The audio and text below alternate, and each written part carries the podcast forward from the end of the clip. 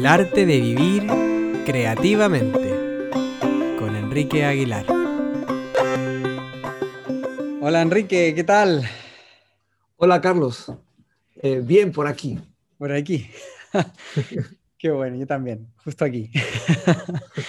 Oye, eh, bueno, para, hoy, para la charla de hoy, me venía a mí eh, reflexionando sobre esto del, del arte de vivir creativamente.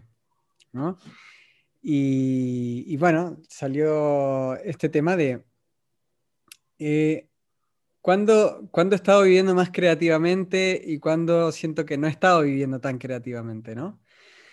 Y, analizando, por ejemplo, en mi caso, mi vida personal, eh, yo en un principio, cuando recién salí de la universidad, eh, yo quise vivir una vida creativa, quise hacer mi propio trabajo, quise hacer mis propios temas, mis propias cosas.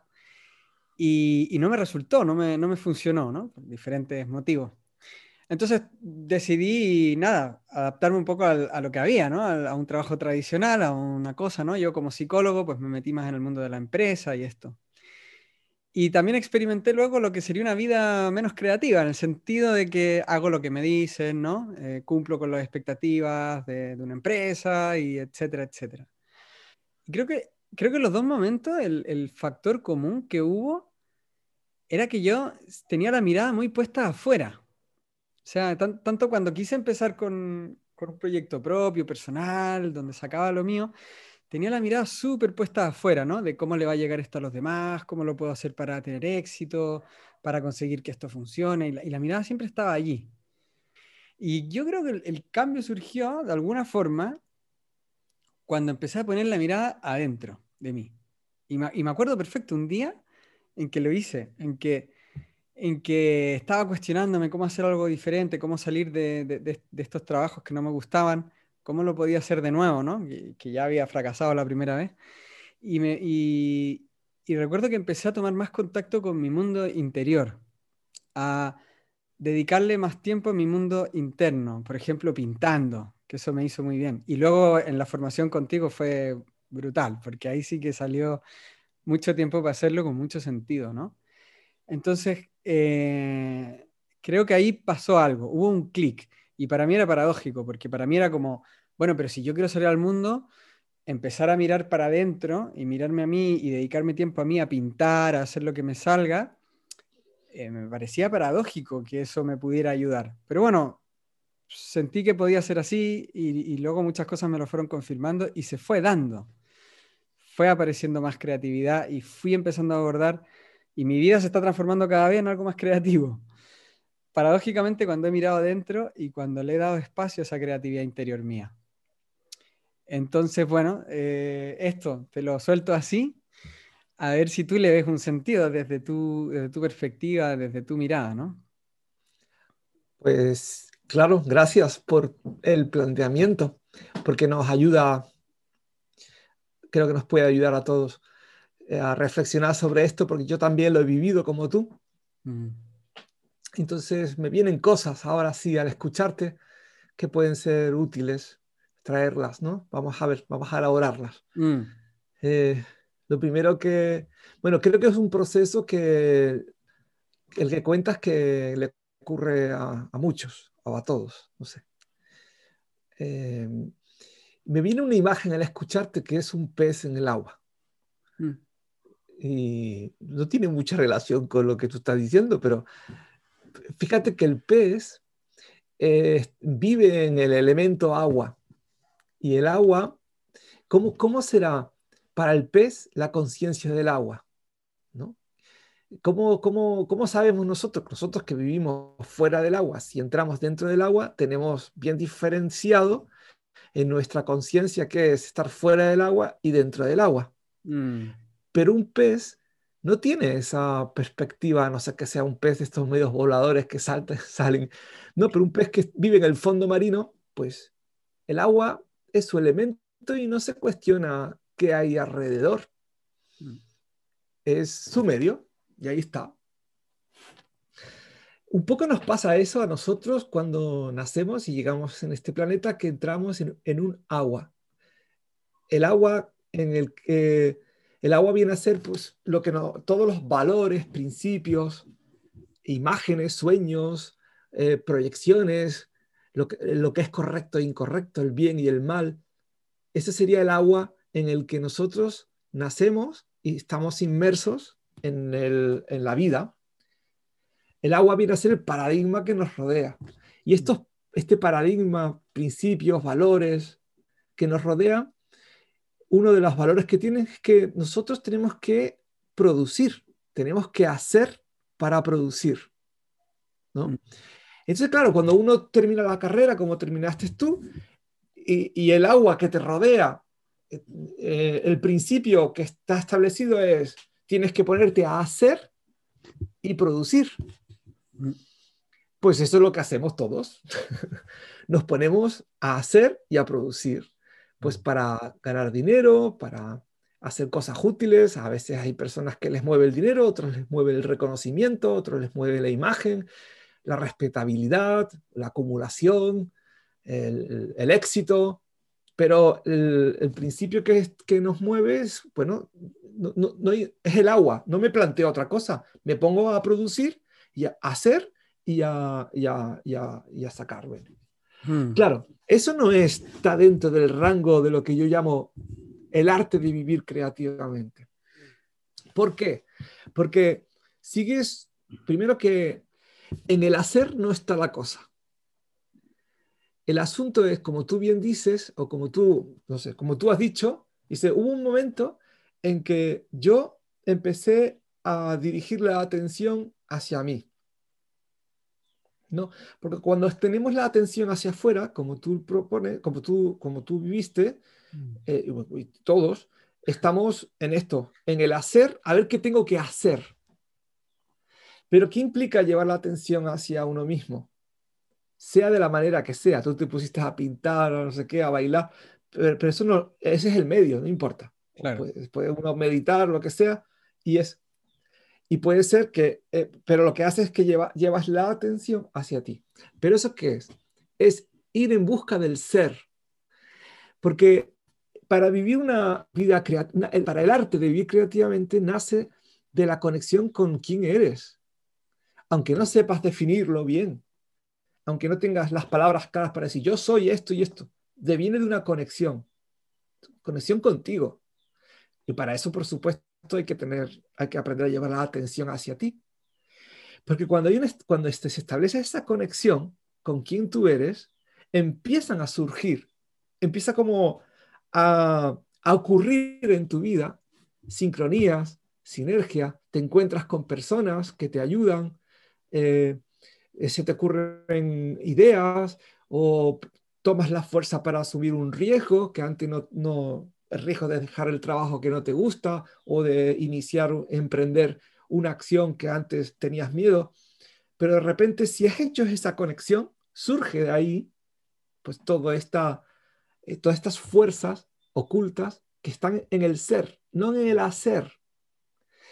Porque cuando el hacer, por supuesto, que hacemos, pero cuando está conectado con quién eres tú, con tu ser, ese hacer es coherente hay una correspondencia entre ser y hacer.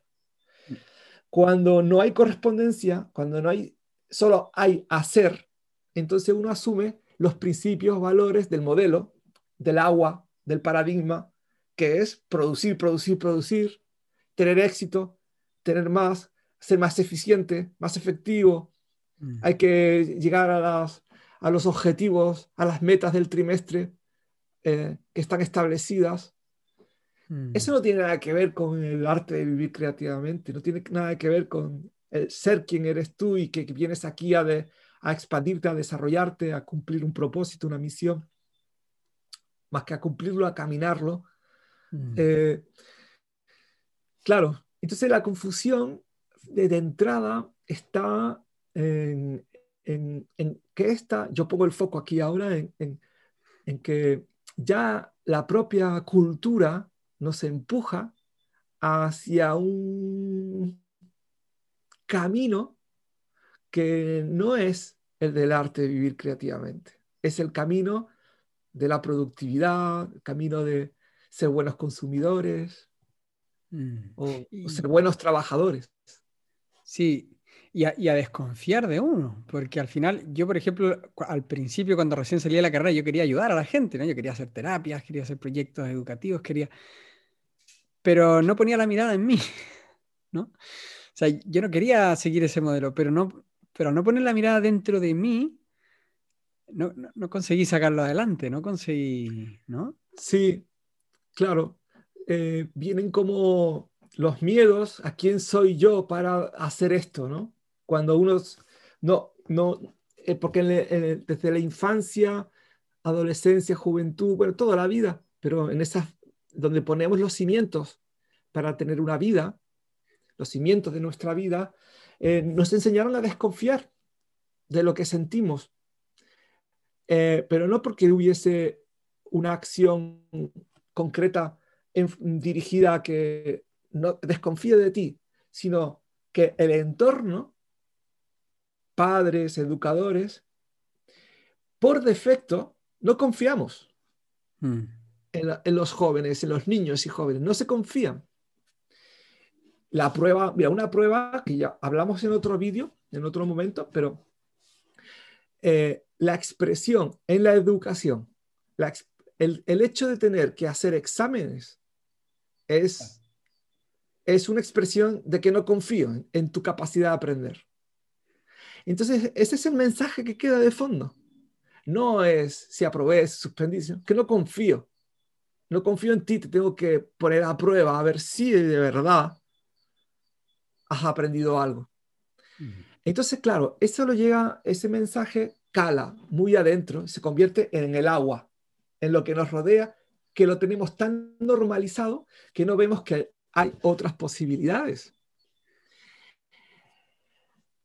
Claro, entonces, eh, como vinimos de esta cultura, esta cultura que hace que eh, provoca que uno mismo desconfíe de uno mismo y que además uno mismo desconfíe de los otros. Mm. es la cultura de la desconfianza, no es la cultura del cuidado, Mm. de cuidarme yo, cuidar lo que siento, cuidar al otro, sino es desconfío del otro por defecto.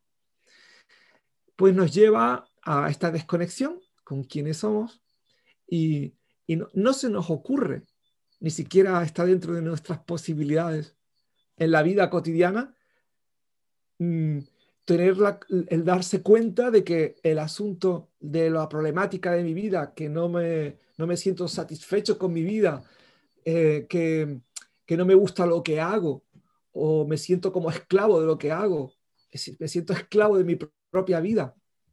No se nos ocurre que la cuestión es que estás desconectado, que, que, no, que te falta ser, te falta ir a ti, cultivar el dejar de hacer ese hacer eh, tóxico contaminado por un quién soy yo.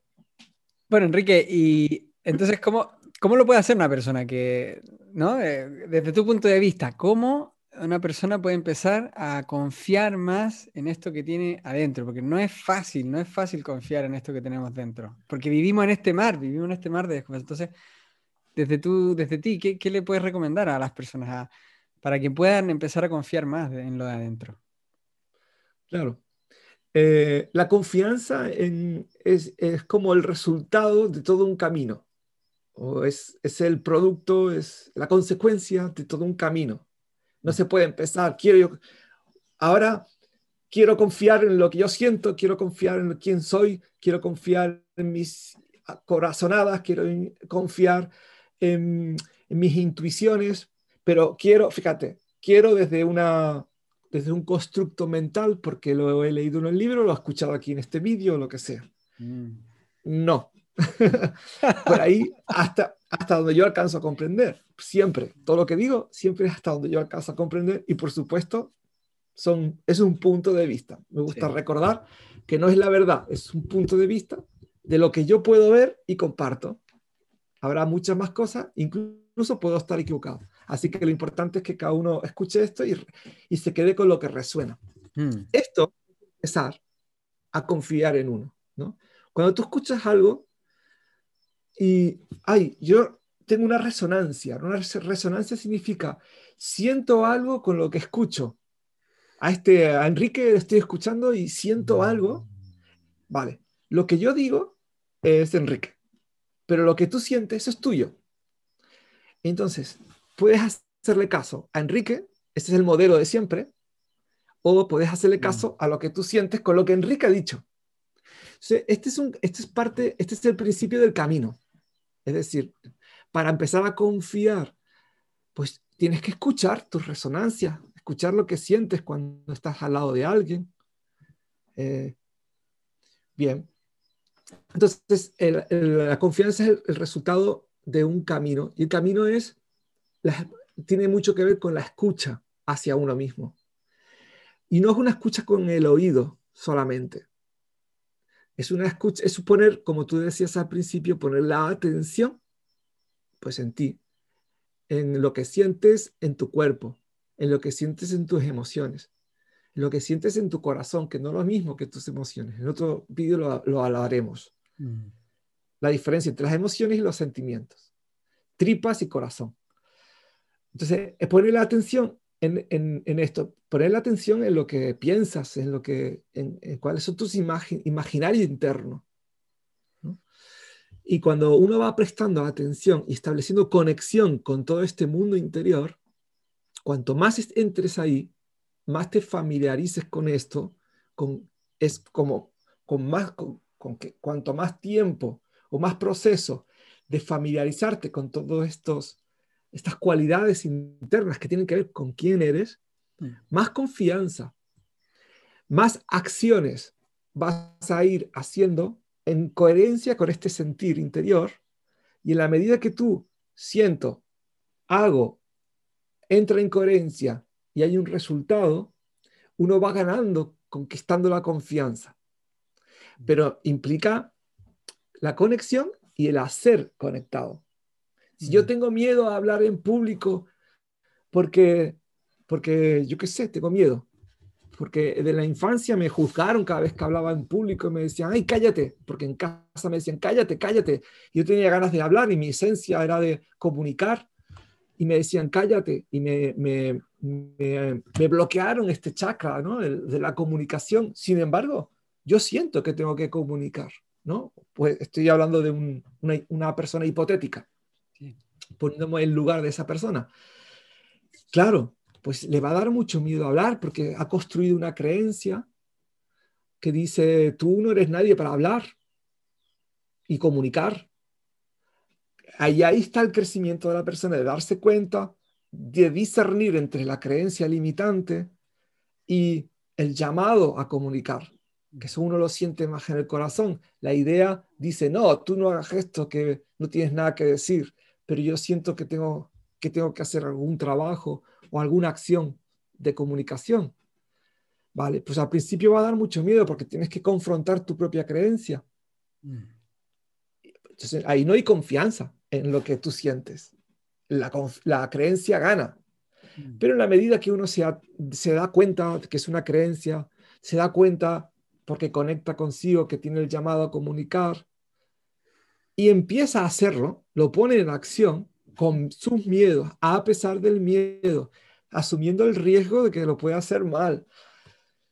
Y, con todo ese miedo uno arranca y comienza a comunicar, pues poco a poco uno va conquistando la confianza de, sí, esto es lo que yo he venido a hacer, porque lo compruebo en mi propia experiencia.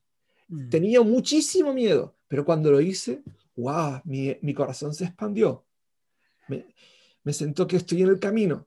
Entonces, ah, eh, mi corazón se expandió a pesar del miedo, pues por aquí es.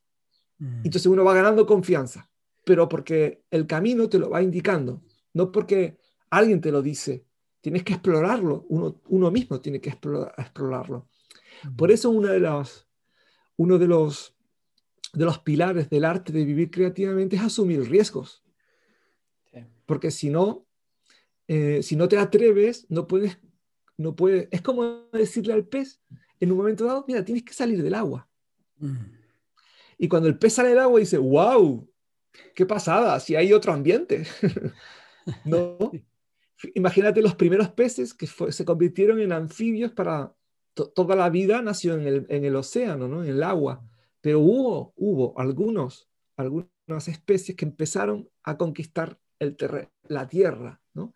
Esas primeras especies que sacaron la cabecita del agua eh, generaron una revolución, una evolución. Pues mm. lo mismo, lo mismo es en uno mismo, pero en pequeñito. Es decir, si tú quieres evolucionar, tienes que sacar la cabecita fuera del agua y ver otros ambientes y ahí constatar si es el tuyo o no. Mm. Porque a lo mejor dice, otro ejemplo, este mismo persona que tiene el llamado comunicar, pues se pone a comunicar y es un desastre. La mm. primera vez, pues si, si, es la primera vez un desastre, tienes que intentarlo mínimo tres veces. La regla del tres, decía Gerardo Smelling. Mm. Y si no te es suficiente tres, hasta siete, pero después de siete déjalo. Es decir, si uno te salió mal, pues inténtalo de nuevo. Dos, te sale mal. Tres, te sale mal. Cuatro, te sale mal. Oye, pues, deja ese camino. No es para ti la comunicación, haz otra cosa. Mm. Pero hay que intentarlo. Hay que sacar la cabecita del mar. La cabecita, me gustó mucho esto que estás diciendo ahora, de sacar la cabecita del mar, porque me recordó cuando empezó la pandemia, yo me empecé a grabar. Me salió el impulso, necesitaba grabarme en mis redes y empezar a hablar, ¿no? Mostrar mi mensaje. Y recuerdo que era como un impulso que salía muy de mi interior, que me lo pedía, y yo decidí dar ese paso y me grabé, lo cual me resultaba muy fácil, pero una vez que lo publiqué y me vi, las primeras veces que lo hice, te prometo que estaba un día entero achacadísimo, sintiéndome fatal conmigo, sintiendo mucha vergüenza, criticándome un montón, con mucha inseguridad de qué estoy haciendo, casi como si fuera a venir alguien aquí y, a castigarme porque estoy grabándome. Bueno, son recuerdos, ¿no? o cosas que uno trae desde su infancia, aunque a mí nadie me castigó por mostrarme, pero algo tenía con este tema, ¿no? De mostrarme la vergüenza. Entonces también eh, me viene esta imagen, eh, bueno, y luego eh, fui viendo los comentarios de la gente que me decía, hoy qué guay, gracias, tal, y entonces me fui sintiendo mejor y poco a poco fui publicando más cosas. Y, y aquí también está esta cosa de, que también nos tenemos que, que, sostener de alguna manera. Cuando sacamos recién la cabecita del agua, hay un momento que a lo mejor nos estamos enfrentando a muchos miedos, ¿no? De, de podré o no respirar fuera del agua, no sé, se me ocurre, ¿no? O la eh, es distinto, siento otras sensaciones, otras cosas, y como poder contenernos ahí para sostenernos cuando estamos dando esos pasos que, que nos ayudan a avanzar, ¿no? Sí, esto es muy importante que dices, ¿no? Del, pareciera que el camino del propósito, el camino de, de, ser uno mismo, cuando conectas, pues debe ser todo fácil. Mm. Y sí que es fácil, pero hay una trampa, en el sentido de que si uno conecta con lo, siempre hasta donde yo alcanzo a ver, conectas con lo tuyo, ahí hay una facilidad, porque hay algo que, se, que, que, en, el, que en, el universo se orquesta para que fluya, y ahí mm. está la facilidad. Pero también hay aprendizajes que realizar para que eso suceda. Para que fluya todo, tienes que aprender ciertas cosas. Y ahí está la traba, ahí está la creencia, ahí está el patrón, ¿no? Que se te repite, que dice, por ejemplo, pero ¿quién eres tú para ponerte a comunicar? Eres un impostor, no estás diciendo nada. Mm. ¿Quién soy yo para decir nada a nadie? Porque eso viene de viejo. Esto es el patrón, la creencia. Soy un impostor, por ejemplo, ¿no? Uno que se lo cree. Soy un impostor. Y claro, si uno tiene la creencia que soy un impostor, porque ¿quién soy yo para decir nada a nadie? pues vas a tener mucho miedo, primero, mucho miedo, antes de hacerlo. Mm. fíjate el camino, ¿no? Miedo atroz a hacerlo. Luego, si te atreves a hacerlo y lo haces, y dices, salgo delante de la cámara, me grabo y lo lanzo al mundo. Luego viene la consecuencia de decir, eh, ¿quién soy? Eh, la vergüenza y la culpa. Mm.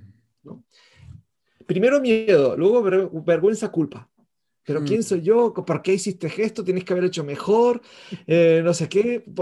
El castigo, ¿no? La culpa como autocastigo por haber hecho algo que nacía de, de ti, ¿no? Vale, este es el precio que, que, debemos, no es un precio, este es el camino que debemos recorrer uh, para trascender los, los patrones limitantes, las creencias limitantes. Hacerlo, el, el recorrido que tenemos que hacer consciente, darnos cuenta de cómo nos machacamos después de haber hecho algo que querías hacer. Y eso no es agradable. Esto es lo que tú dices, sostenerte ahí a pesar de tu propio juicio. Sí. Vale. Entonces, mm, eh, un pasito más eh, en esto sería cuando te ves castigándote por haber hecho algo que tú creías que debías saber. O, o antes, o en el miedo o en la culpa. Mm que miedo es antes, culpa después. Cuando estamos en esos procesos, es, em, habría una cosita para que eh, os llevéis, es pregúntate para qué. ¿Para qué está este miedo en mi vida? ¿Para qué viene esta culpa que tengo ahora? ¿Para qué estás aquí? Cuando te ves machacándote, como que te puedas separar un poco del automachaque y decir, ¿para qué me machaco? Entonces a lo mejor ahí viene una respuesta que puede ser, ah, porque yo estoy aprendiendo algo, estoy aprendiendo a confiar en mí, estoy aprendiendo a confiar en lo que yo soy, no tanto en lo que yo hago, que basta con lo que yo soy y se lo muestro al mundo, porque plantearme delante de una cámara es, es mostrar al mundo, mire, yo soy esto, no estoy haciendo nada, no estoy produciendo nada, sino soy esto. Claro, entonces, si una persona que está aprendiendo a confiar en, lo que es, porque desconfía en lo que es, pues le viene esa culpa o viene esos miedos. Si les cuestionas, si les preguntas para qué estás en mi vida, probablemente pues llegues a respuestas del tipo esta, no sé si son esas, pero del tipo, ah, es que estoy aprendiendo esto. Entonces, necesitamos hacer un periodo de de aprendizaje para trascender patrones y creencias limitantes para que el ser se pueda expresar de manera fluida. Entonces sí, entonces sale el, fluir sin mm. ese aprendizaje. ¿Qué hace mucha gente? Y por aquí podemos ir terminando, si te parece.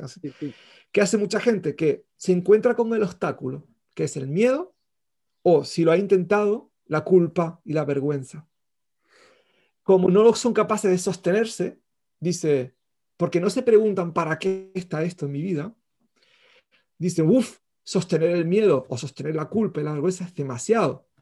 Me voy a la vida de siempre, que es a lo mejor es rutinaria, es esclavizante, no tiene nada de, de conexión con el ser, con la creatividad del ser, pero porque me vuelvo ahí porque tengo miedo, porque no puedo sostener el miedo ni la culpa. Mm, mm. Entonces ahí está mucha gente atrapada.